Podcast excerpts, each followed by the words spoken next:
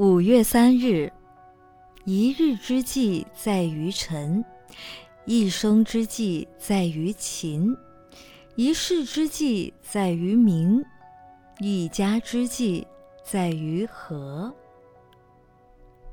常言道：“不是一家人，不进一家门。”而家人长相生活久了，在观念、神情、习惯上就会有许多相似之处。虽是一家人，有时难免会因意见不同而有口角，或因工作的关系，在作息时间上有所不同。但因同属一家人，彼此也就能相互包容、相互体谅了。所以，家是人生的安乐窝。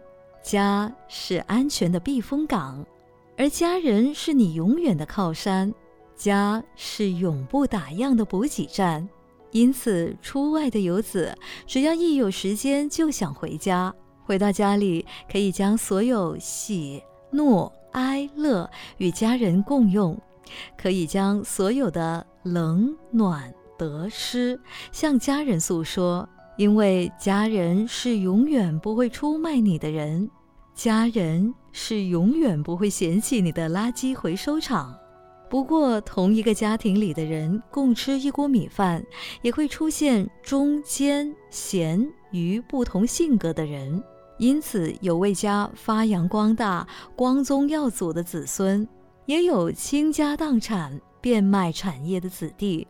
所以，一家人要能相互提携、彼此鼓励，讲求对家的贡献，才能让家源远流长、相安无事。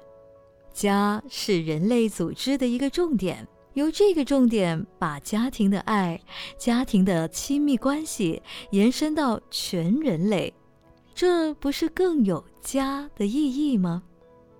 文思修。一家人要能相互提携、彼此鼓励，讲求对家的贡献。每日同一时段与您相约有声书香。